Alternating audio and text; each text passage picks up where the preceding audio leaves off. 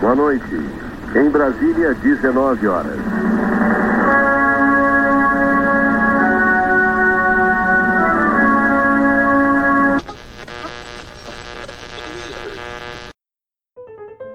É, é, levar as populações a ter, quando não tem água, ter acesso a álcool. Eu não sei. Não tem o mínimo de arrumação intracromossomial específica para dirigir o país. E aí? Lamento. Quer que faça o quê? Eu sou Messias, mas não faço milagre.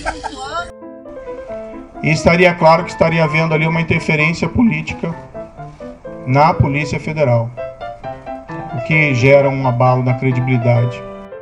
A Web Rádio Feito em Casa apresenta Politicast com Léo Moreira.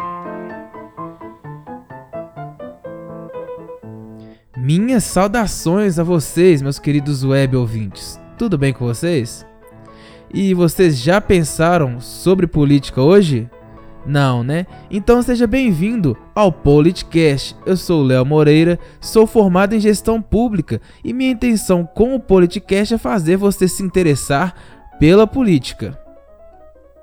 O cara é sério na bucha, esse é o Léo Moreira. Aê. Bom, hoje é dia 8 de julho de 2020, quarta-feira.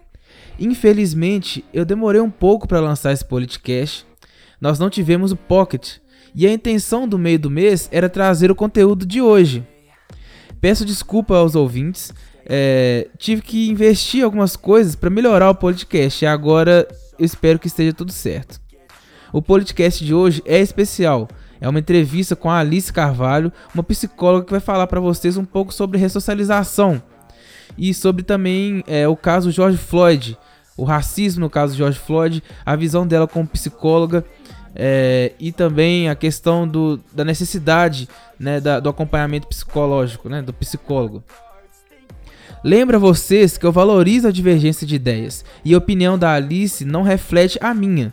Essa entrevista tem um intuito muito mais informativo, para vocês verem a concepção, para vocês conhecerem um pouco do trabalho dela e também para servir como conhecimento para vocês. Ela é uma pessoa técnica no assunto e isso é muito importante, ver a concepção de uma psicóloga.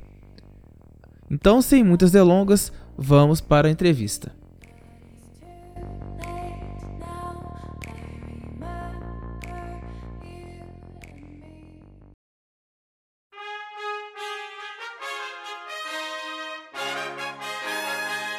Politicast apresenta entrevista. É isso aí, galera. Estamos aqui já linkados com a psicóloga Alice Carvalho para nossa entrevista de hoje. Primeiramente, boa noite, Alice, tudo bem? Boa noite, Leonardo. Tudo bem sim com você? Tudo jóia, graças a Deus. Muito obrigado, primeiramente, né, por ceder seu tempo para falar conosco. São assuntos de muita relevância à população, tanto a ressocialização quanto o racismo e o caso George Floyd. Eu vou apresentar a Alice a vocês brevemente. A Alice é bacharel em psicologia pelo Centro Universitário UNA, está com uma especialização em psicanálise em andamento pelo grupo Favene e atua como psicóloga clínica na clínica Bem-Estar Medicina e Psicologia. Ela é formada há 4 anos e já trabalhou na ONG Instituto Ajudar Extinta, que atuava com atendimento de dependentes químicos e suas famílias. A Alice também já desenvolveu trabalhos com psicologia organizacional. Alice, primeira pergunta que trago para você, iniciando pelo tema da ressocialização. O que é a ressocialização vista do ponto de vista do psicólogo?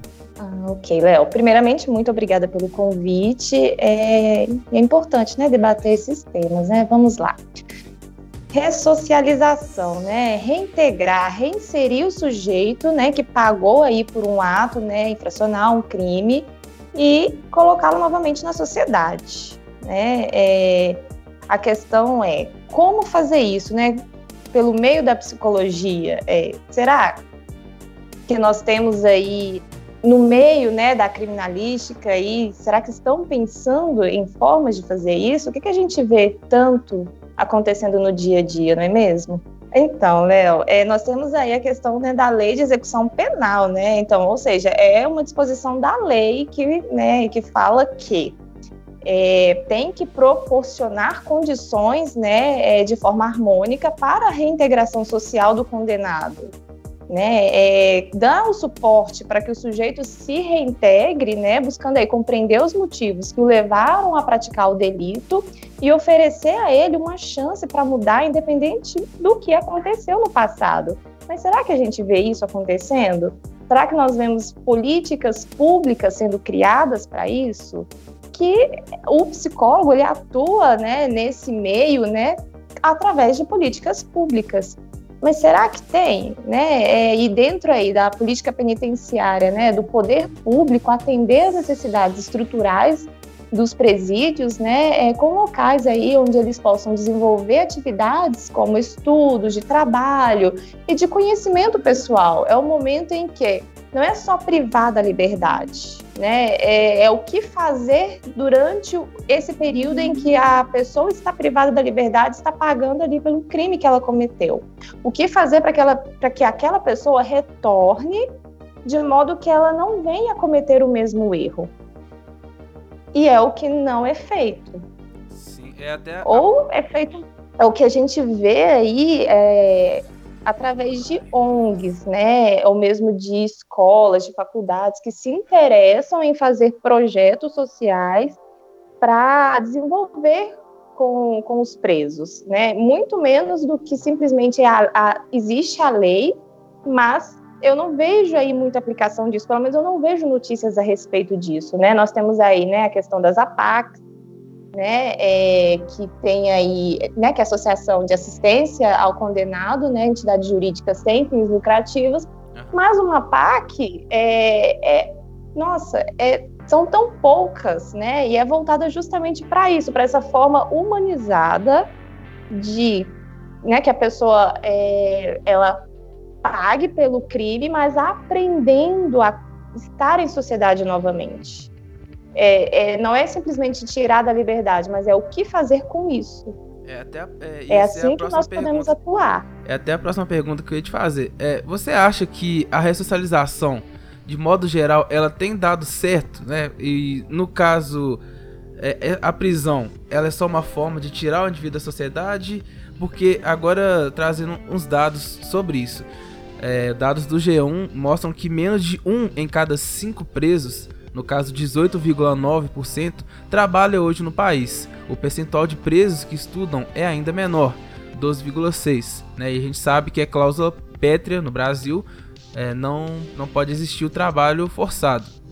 É, então você acha que a ressocialização, né, na verdade, ela tem dado certo? É, não, você não acha que passa muito mais também pela questão da escolha do preso, que ele não quer é, tomar esse, esse rumo de ter uma vida produtiva dentro do presídio? Tem sim, né? Uma, uma parte também é escolha pessoal. Mas a questão também é, será que estão oferecendo meios de reintegração? O que que nós vemos? Hein? Será que é simplesmente o, é, o preso vai lá fazer é, bonequinha? Mas e aí? Qual que é a produção lucrativa disso na vida dele?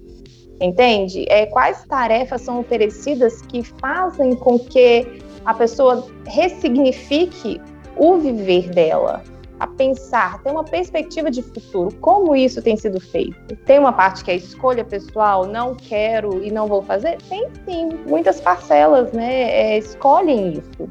Mas eu bato na tecla do está sendo de fato ofertado. Pelo que você está falando, então, na prática, o preso ele ele só tá lá dentro né, do presídio para ser tirado da sociedade. Não tá tendo tanto essa é. oportunidade.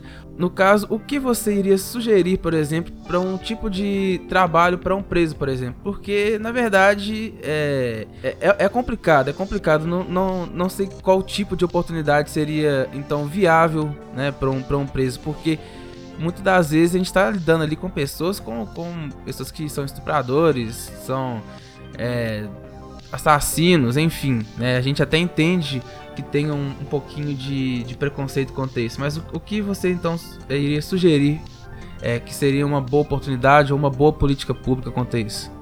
Sim, é, você está falando aí, né? Muitas vezes são estupradores, enfim. Vamos voltar lá naquilo que eu falei primeiro, né? Da ressocialização, de é, de oferecer uma chance para mudar, independente do que aconteceu no passado. Essa chance é uma forma da pessoa ressignificar o próprio ato. Ela vai aprender com o próprio erro. Primeiro é estamos é, gerando aí formas para que a pessoa aprenda com o próprio erro, aprenda sobre sofrimento, para entender por que você cometeu esse crime? Por que você fez isso? Por que você estuprou? Por quê? O que tem por trás disso, da pessoa é, tomar a decisão de ir fazer, de ir cometer o crime? Porque, é, sim, muitas das vezes as pessoas falam como se se não, não tivesse opção, como se ele cometesse como se fosse uma vítima, né? Como na verdade a vítima. É, mas por que ele escolheu? Entender o que tem por trás disso o ato já está feito? Já está feito. Agora é questão de o que, o que posso fazer daqui em diante? Como posso, é, o que posso fazer para que isso não aconteça de novo? Né? É, então são dois trabalhos, né? Aqui nós estamos falando do preso. Tem o trabalho com a vítima, isso já é assunto para outras entrevistas, né? Mas é o que fazer com esse preso? como ele pode ressignificar o que aconteceu? O que, que ele pode entender aí sobre o que é certo e o que é errado? Por que naquele momento eu escolhi fazer isso? É preciso falar sobre o problema até esgotar, para que ele compreenda os próprios atos. O que, que tem na história de vida daquela pessoa?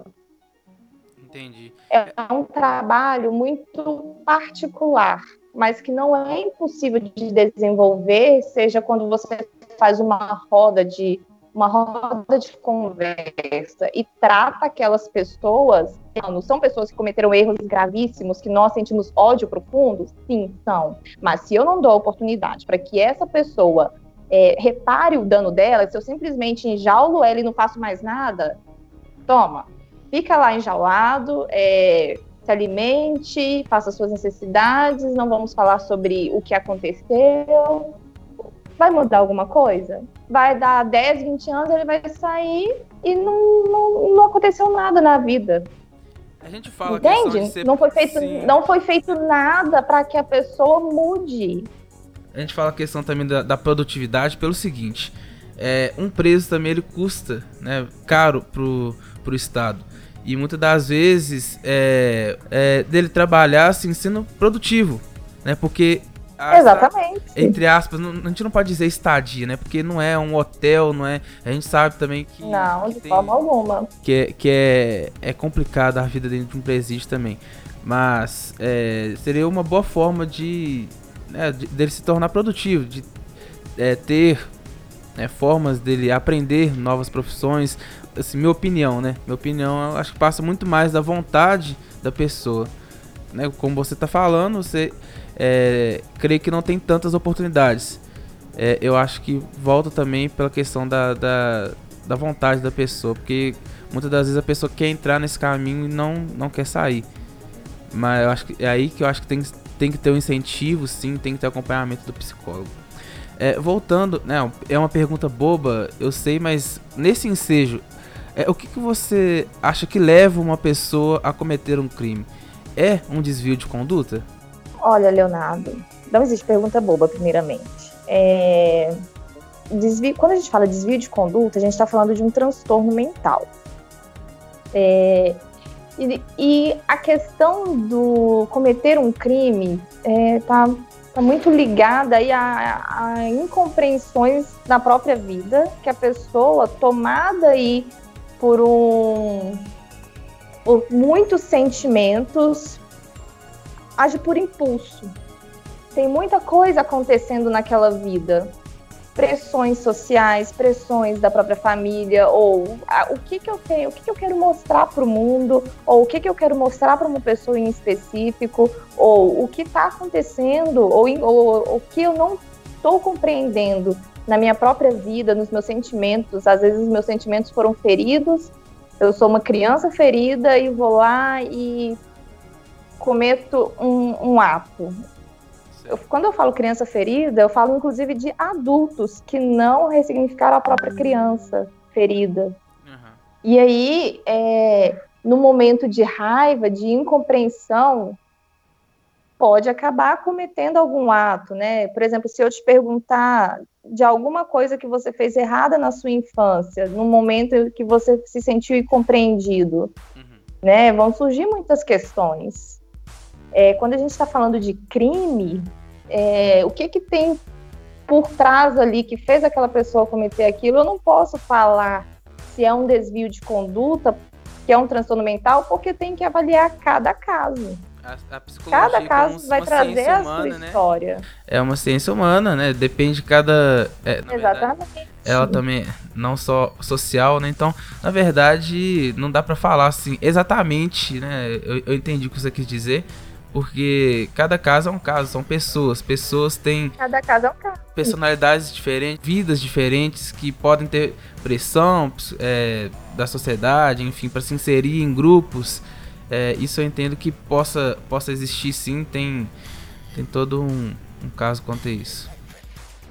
Em todo ato de violência, independente é, seja uma palavra, enfim, todo ato de violência ele tem por trás a ignorância. Tudo que traz à tona violência tem ignorância por trás tem um eu não sei, eu não sei lidar com os meus sentimentos, eu não sei lidar com os sentimentos dos outros, eu não sei lidar com o um não na minha vida.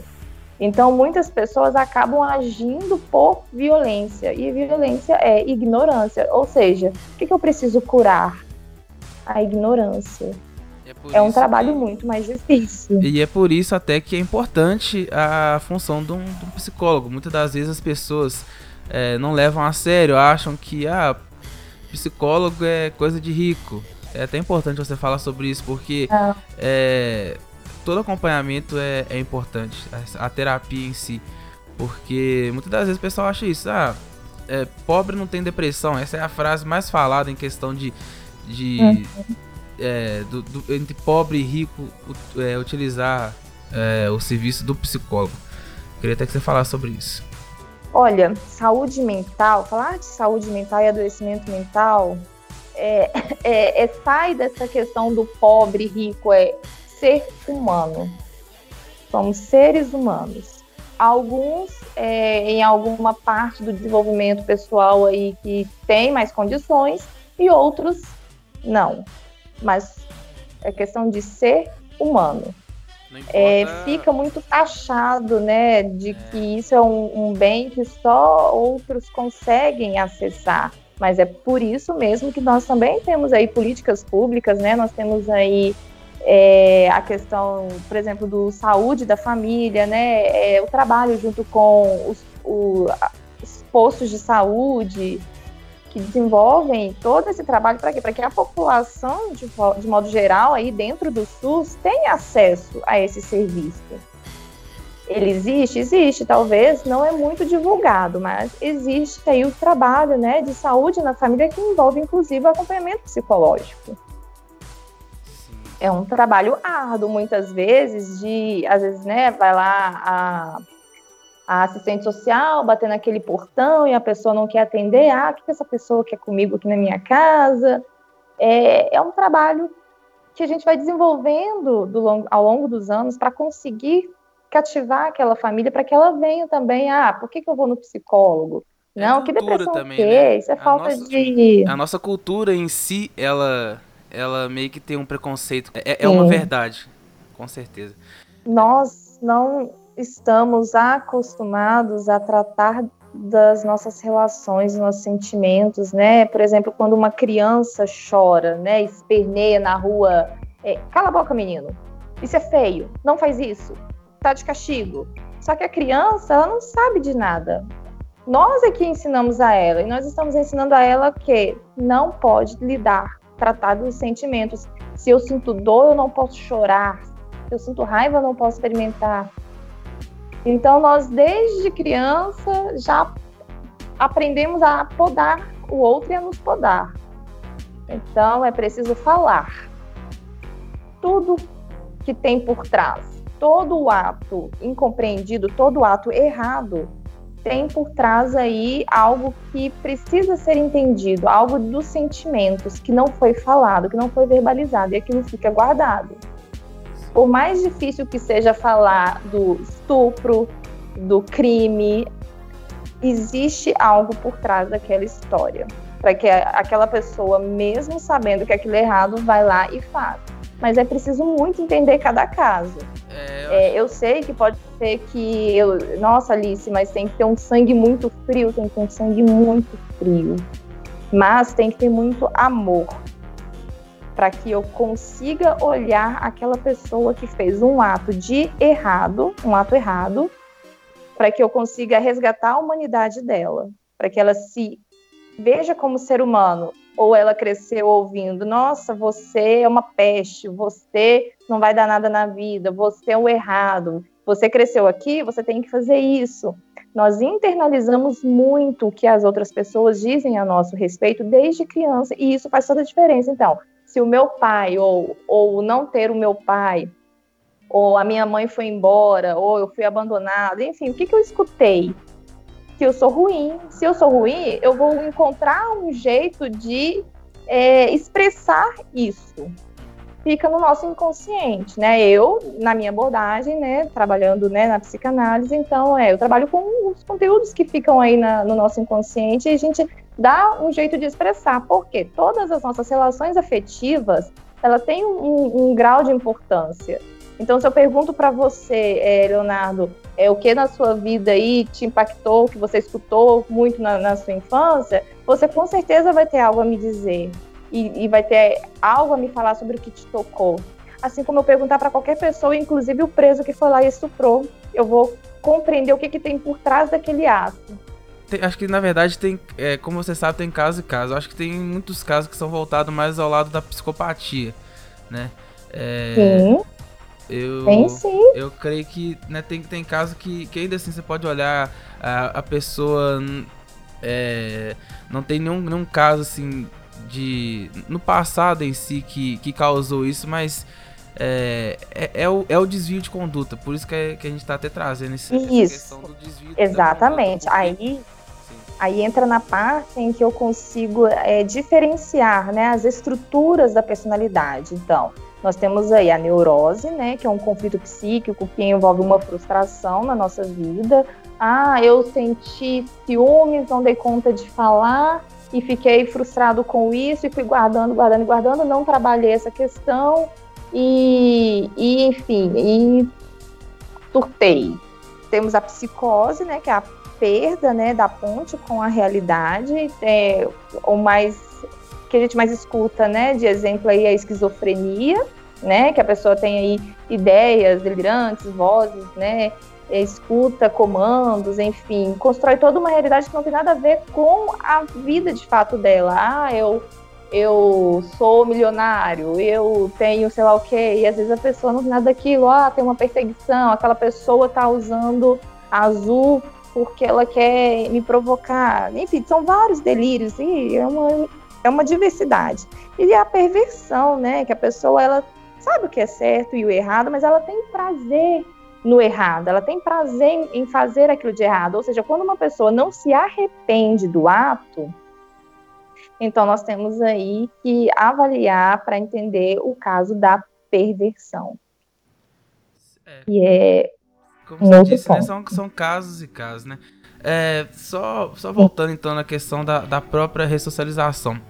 É, eu trazer um dado aqui uhum. muito importante: o número de pessoas que cometem crimes reincidentes é quase o dobro no sistema prisional, 42,5%, que no sistema socioeducativo, 23,9%, que é destinado a menores infratores, aponta a pesquisa divulgada pelo Conselho Nacional de Justiça, o CNJ.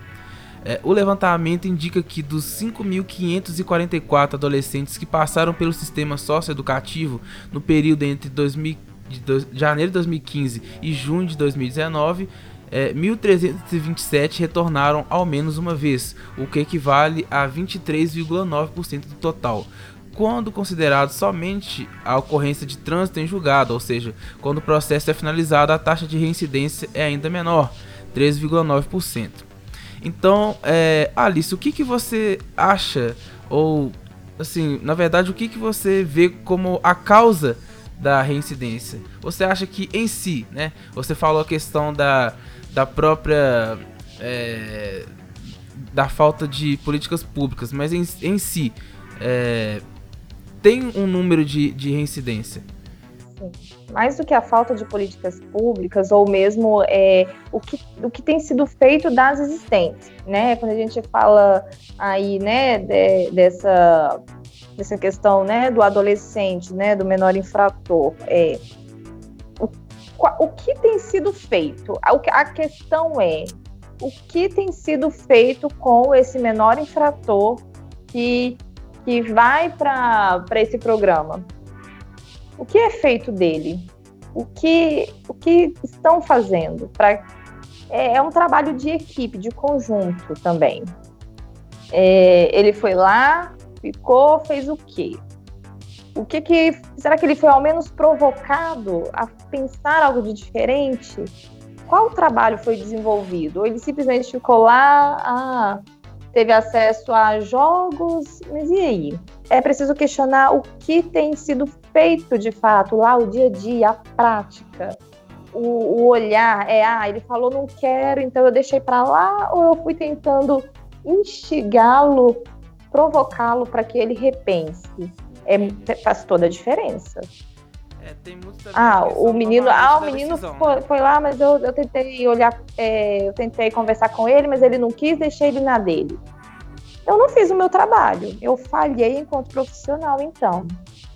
Se eu não conseguir, pelo menos, instigar aquele adolescente a, a plantar sementes de questões na vida dele, de pensar por que eu não posso ser diferente. Mas é um trabalho em equipe, em conjunto. É um trabalho que eu também faço com a família para que lá fora, quando ele estiver com a família dele novamente, para que entendam que é um trabalho que deve ser desenvolvido é, de, uma, de forma é, a longo prazo. É um trabalho a ser desenvolvido a longo prazo. Ou seja, ele saiu dali, o trabalho continua, não morre ali. Mas uma parte é pessoal, uma parte é pessoal. É, ok, eu estou aqui, estão fazendo esse trabalho comigo, eu tenho a oportunidade de repensar questões aí da minha vida, de fazer diferente.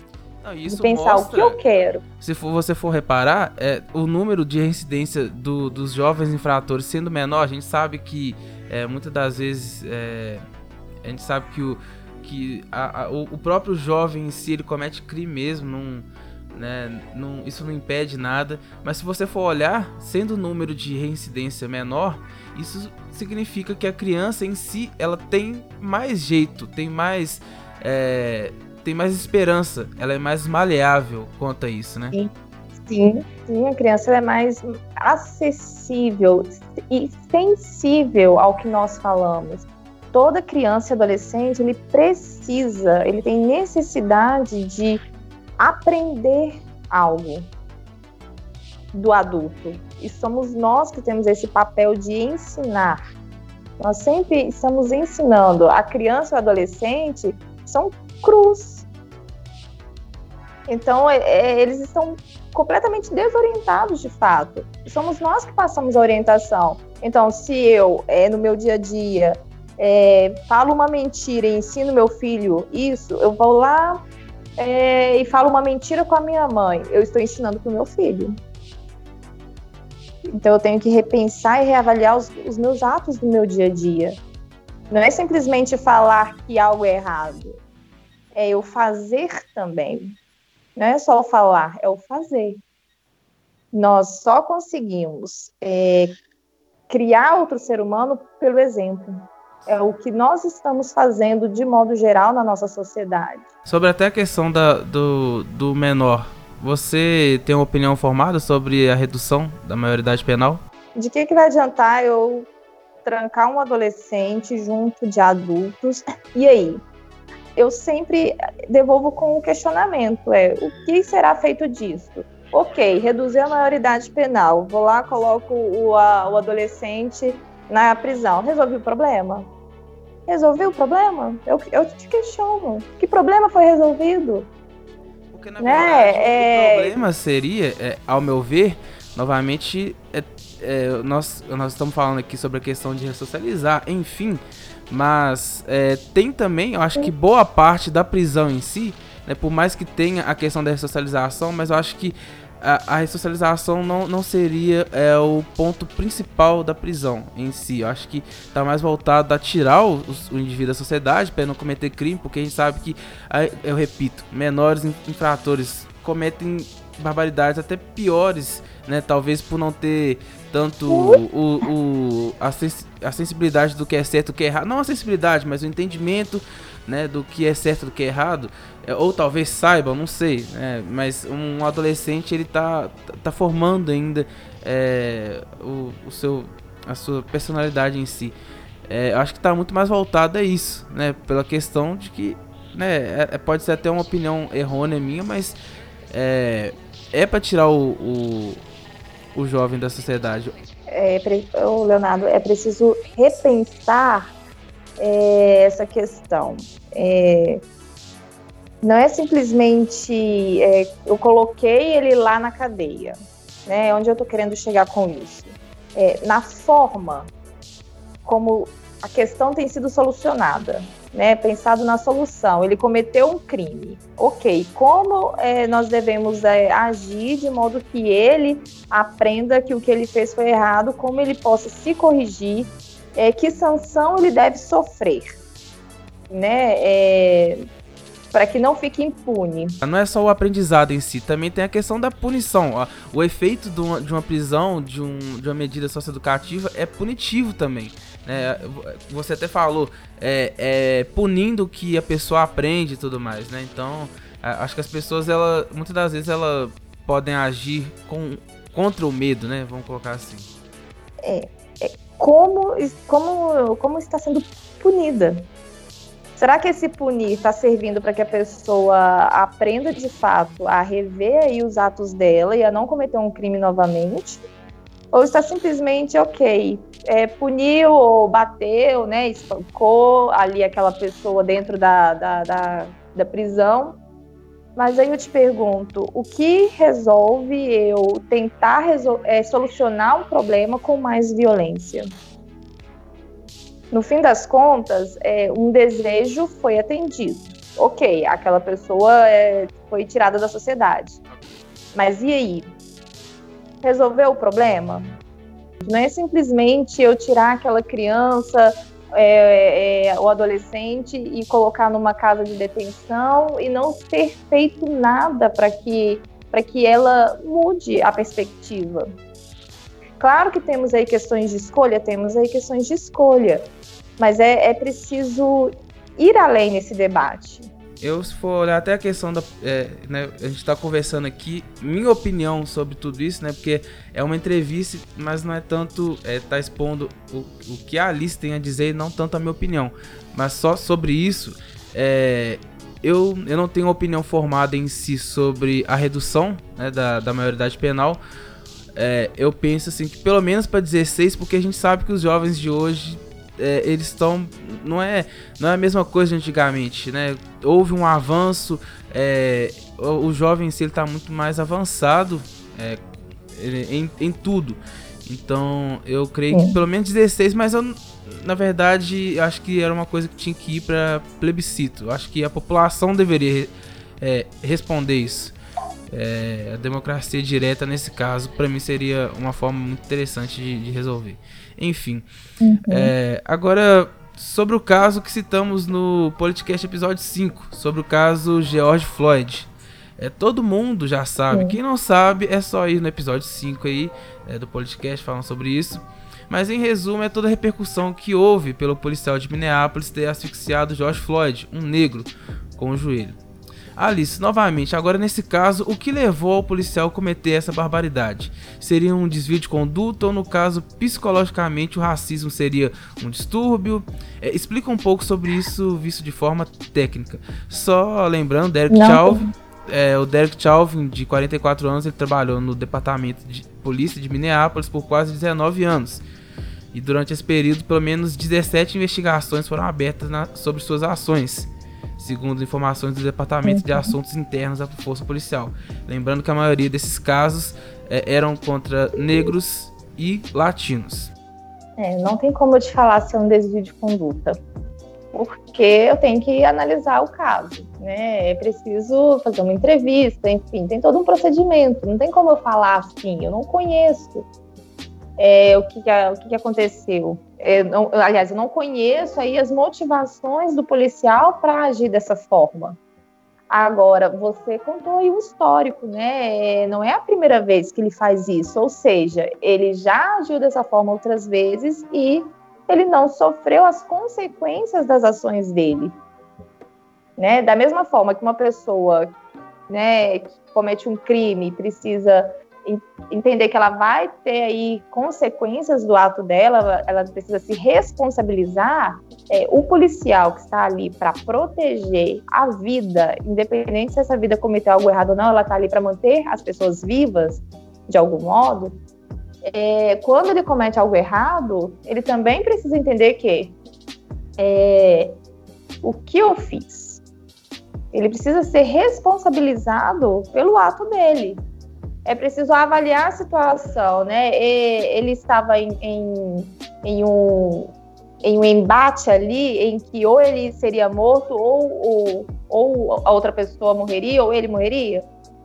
Ou ele estava sob o controle da situação já? Como mostra, ele já estava né, no controle da situação e não precisava dele ir além. Era somente mobilizar ali o, a pessoa para que ele fosse para a delegacia e respondesse aí o processo pelo ato dele. Mas enfim, é, em si, o, o, próprio racismo em si, ele é uma doença? Ele é considerado é, um distúrbio? Racismo é ignorância. É ignorância da pessoa acreditar que cor de pele, enfim, cor de pele, tipo de cabelo, é, te torna superior ou inferior a, qual, a qualquer outro. Isso é ignorância. É preciso curar a ignorância. Entendi. É, não, mas a minha pergunta assim, é mais pro lado se é ou não é considerado uma doença, né? O, o racismo. Ele é... Não, não é. Não é uma doença, não é um desvio de conduta. É o racismo ele é ignorância. Entendi. É uma falta de amor imensa consigo mesmo e com o outro. É, é, preciso entender também, é uma questão cultural, né? É, principalmente aí nos americanos. É, qual que, que, que, que ele aprendeu? Né? O que, que foi aprendido aí desde a infância, como deve ser tratado? Ou é, estou de mau humor no meu dia, não dou conta de lidar aí muito bem com as minhas emoções e estou despejando a minha frustração, ou seja, estou fazendo uma projeção no meu próximo e como eu sinto que eu sou superior a ele, então eu vou usar ele como meio para descarregar a minha raiva, muitas vezes. Pode ser isso também. Quando eu não consigo, eu, um policial, que em tese deveria ter sido treinado para lidar com emoções, gerenciar as minhas emoções, é, para dar conta também de gerenciar as emoções que estão no meu ambiente. Para quê? Para que eu consiga ter controle sobre ele. Mas antes disso, eu preciso dar conta de me controlar. Se eu sou uma pessoa que está indo lidar com algo difícil, como que eu vou sem treinamento? Simplesmente por quê? É preciso repensar o fazer, o ser policial. Né? É, é uma questão que vai além. Como, como tem sido treinado os policiais nessa né? questão de grupo, né? Como eu, é, eu quero ser reconhecido no meu grupo. É, essa questão do pertencimento, né? Grupo é isso. É, é o sentir-se pertencente à, àquela corporação. Mas é quais são aí os valores daquelas pessoas? O que, que eu tenho que internalizar daquilo para que eu entenda que eu faço parte. Então, é dentro do grupo desse policial, quais são os valores e costumes aí que são aplaudidos, né? E que ele acha, ah, então, por mais que eu tenha um pensamento próprio, né, um pensamento crítico aí, então eu acho que eu tenho que fazer determinada coisa para que eu me sinta inserido naquele meio. E às vezes com, é, é diferente do que eu penso de verdade e acredito, mas eu tenho que fazer para que eu seja aceito. E isso acontece muito o tempo todo, infelizmente. É, não acho, não acho que seja esse caso em si. É, na verdade, olhando, só, eu só quero deixar bem, bem claro aqui que a intenção da gente falar sobre isso, gente, não é, é manchar a honra da, da corporação em si. Né? A gente sabe que ser policial é algo muito complicado, entendeu? É, de forma alguma, esse ato deve ser generalizado. É, a gente não pode falar, eu falei isso no Politicast 5, que é, o policial, é, a polícia em si, ela não é racista, não é um caso que deva ser generalizado, que todos os policiais agem assim. Eu não sou é, negro para falar sobre isso, mas a gente sabe que a polícia não é racista em si, porque é, tem policiais negros, então inúmeros policiais negros, então isso não é não é realmente algo que seja para sujar a reputação da corporação em si. Eles estão aí para servir a população. Então, fique bem claro. Até é importante essa pergunta que eu vou te fazer. É, pelo que você sabe, nos testes feitos pela polícia, é possível ter um diagnóstico sobre, por exemplo, uma pessoa com tendências agressivas, racistas ou qualquer outra coisa do tipo? Olha, racismo não tem como detectar por um teste, né? Isso a gente vê na expressão da pessoa ali no dia a dia, né? É uma expressão da singularidade. É, agora tem sim, né? É para ser policial, é, tem uma bateria de testes aí, né? É, a ser feitas. A gente tem testes aí para medir a agressividade, a heteroagressividade, a autoagressividade, é, a dosagem certa disso. É, a agressividade, de modo geral, ela é importante, porque ela nos prepara para nos defender ou a gente vai é, fugir, né? Aquele sistema básico ali, né, de luta ou fuga.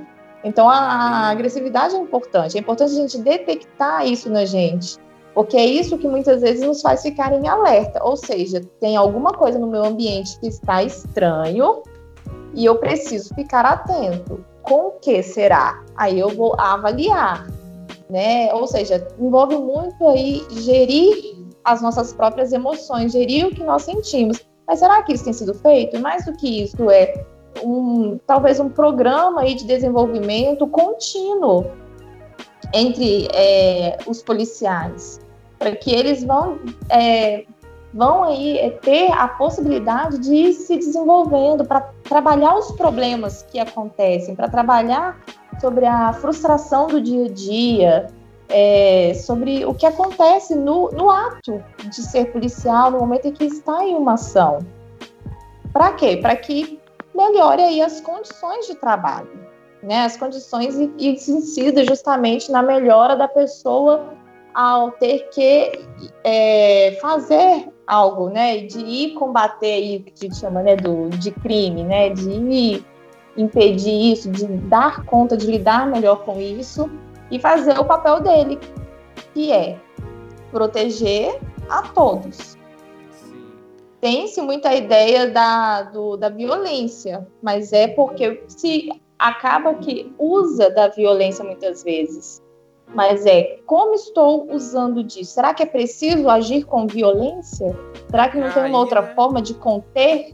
Será que eu preciso si, bater? Ela, ela, a ira em si, ela, ela é importante, né? A, a explosão em si é importante é, para um policial, porque sabemos, né, que lidar com, com todo tipo de pessoa o dia todo, né, é, é complicado. Então, em si, a própria explosão, a própria ira pode ajudar, pode é, tirar ele de é situações. É preciso canalizar. Sim, não, é preciso canalizar essa energia de alguma forma e não é, estou furioso e vou colocar tudo isso em cima da outra pessoa. Por quê?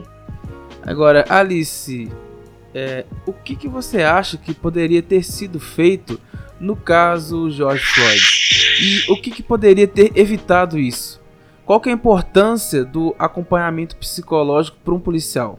Nossa, total, é completa, né? É, a pessoa entender que ela precisa lidar, né? Aprender a lidar com ela mesma, entender é, o fazer dela, ele se conhecer melhor para dar conta de lidar com as situações. É, ele, ele vai aprender a lidar com ele mesmo para dar conta de lidar com o outro que está ali fazendo algo que é errado, é como eu vou ajudar a, o outro a se responsabilizar pelo, pelo que ele está fazendo? Como eu vou fazer isso? Como eu vou ajudar a impedir? O outro está ali assaltando. Como eu vou fazer essa ação de modo que eu consiga me sair bem nela, eu consiga impedir aquilo?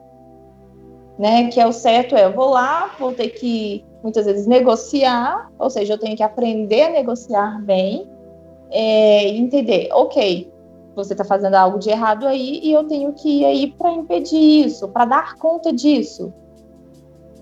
Ele vai repensar o fazer dele, ele vai gerenciar as emoções de modo que ele consiga separar o que é o, o trabalho dele das, dos outros problemas que ele possa ter na própria vida. E também a lidar com esses outros problemas que ele tem na vida dele. Ele vai compreender, compreender a si mesmo, compreender por que eu escolhi ser policial, sendo que eu vou ter que é, prender pessoas, mas com qual intuito? Né? Ok, estão ali fazendo algo de errado. Então eu vou lá, é aquela, vou fazer aquela ação e o outro vai é, ser preso para ser ressocializado. O que, que eu quero com o meu fazer?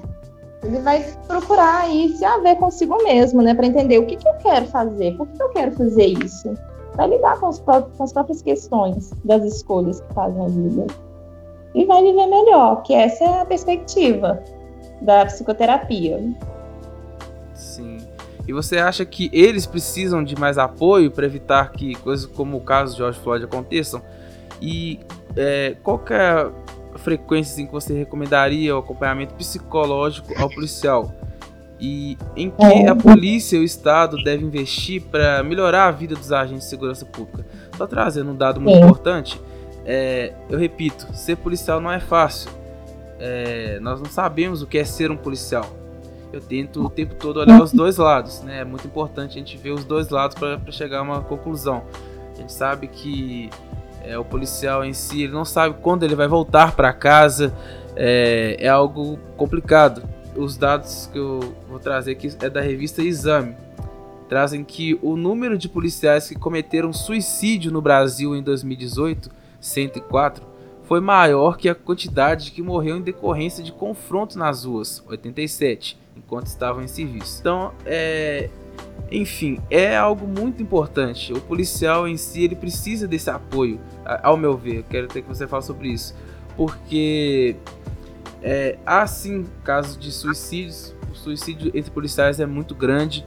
É, é uma, uma, profissão muito árdua, muito é, inconstante. A pessoa não sabe se vai voltar para casa. A pessoa é, é uma é a periculosidade muito alta, é, ameaças em si. Né? É uma, uma vida complicada. É. É, Donado. É, primeiro, a questão da psicoterapia, né, de modo geral, seja com policiais, enfim, ou enfim, para qualquer pessoa. Primeiro, eu preciso aceitar. Eu preciso entender que eu tenho um problema que eu não estou conseguindo resolver sozinho.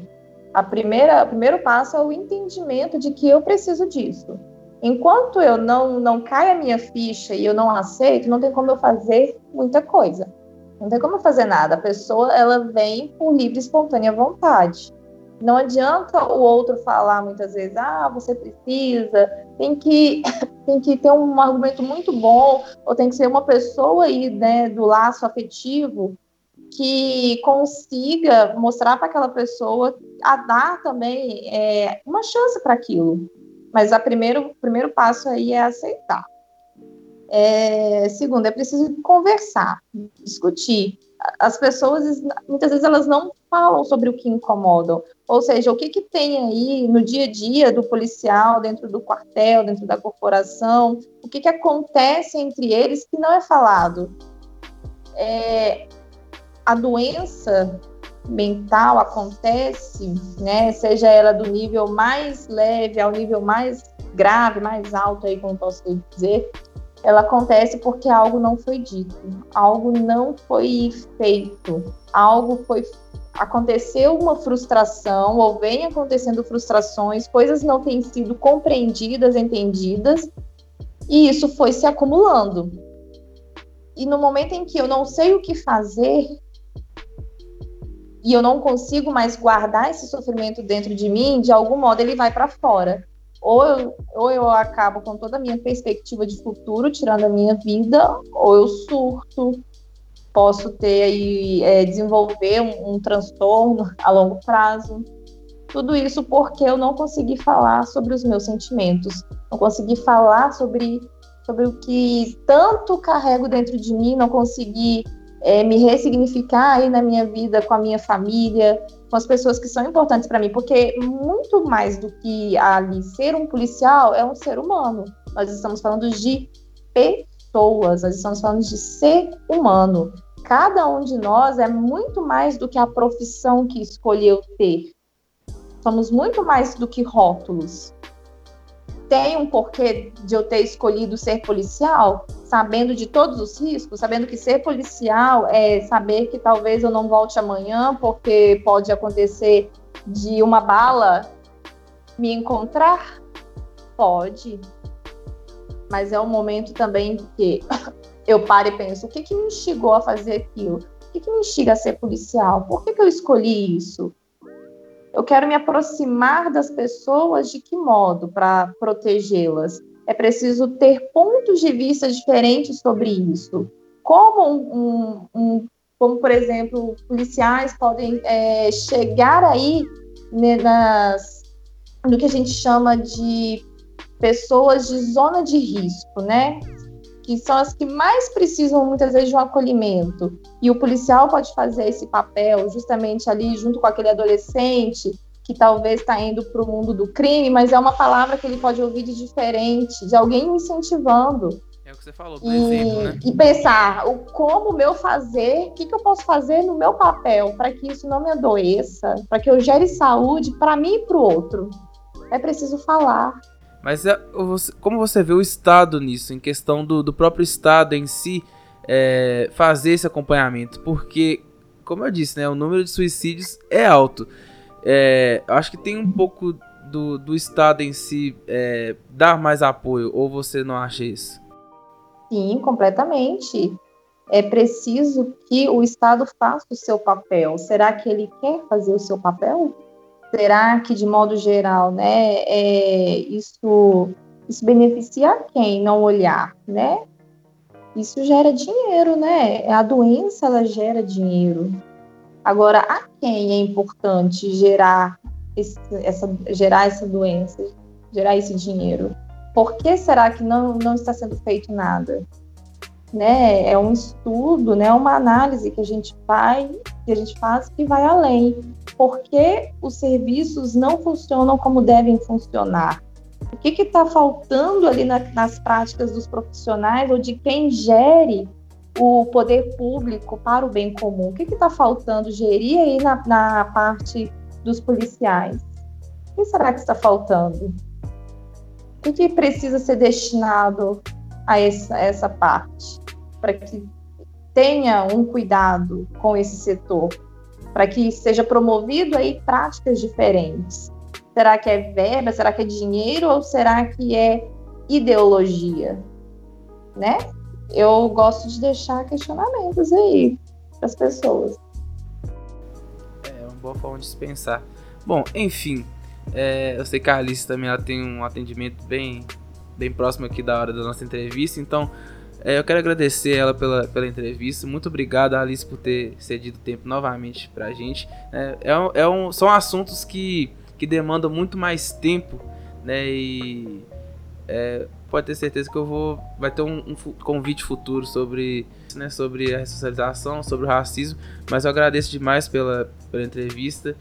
E se você quiser deixar suas conclusões finais aí sobre tudo isso que a gente falou, deixar. É, fala sobre, sobre o seu serviço em si, sobre é, a sua formação, o seu, sua atuação hoje clínica. Pode falar aí. Bom, Leonardo, bom, primeiro eu te agradeço muito né, pelo convite para debater algo tão importante é, e que o nosso debate sirva né, para gerar é, questionamentos nas pessoas sobre a própria vida mesmo. E, enfim, no meu trabalho é, como psicóloga clínica, né, na Clínica Bem-Estar, estou aqui né, de segunda a quarta e aos sábados, quem precisar me procurar também, sou na, né, no, no Instagram, né, Alice Carvalho 05. E é isso, eu agradeço a você pelo espaço.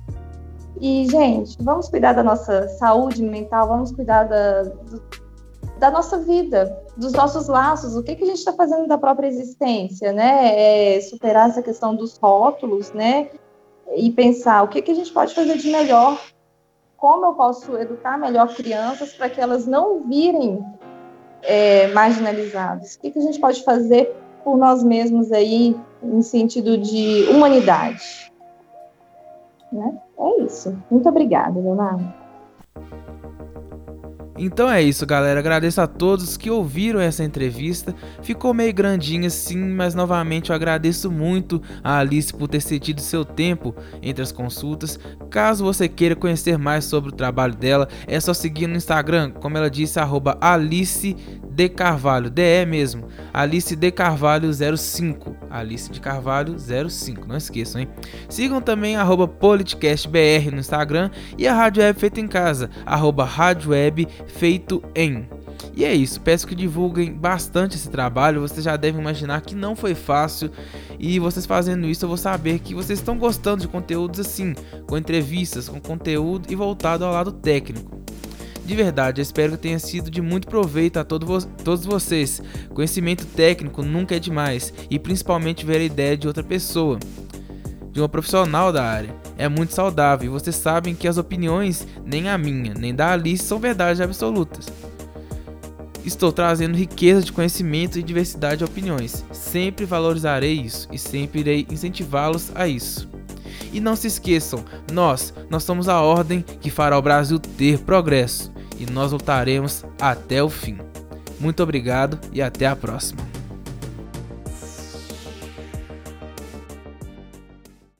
O senhor nunca me viu junto com nenhum deles. E comigo o senhor vai ficar livre de todos eles. Meu nome é Enéas 56.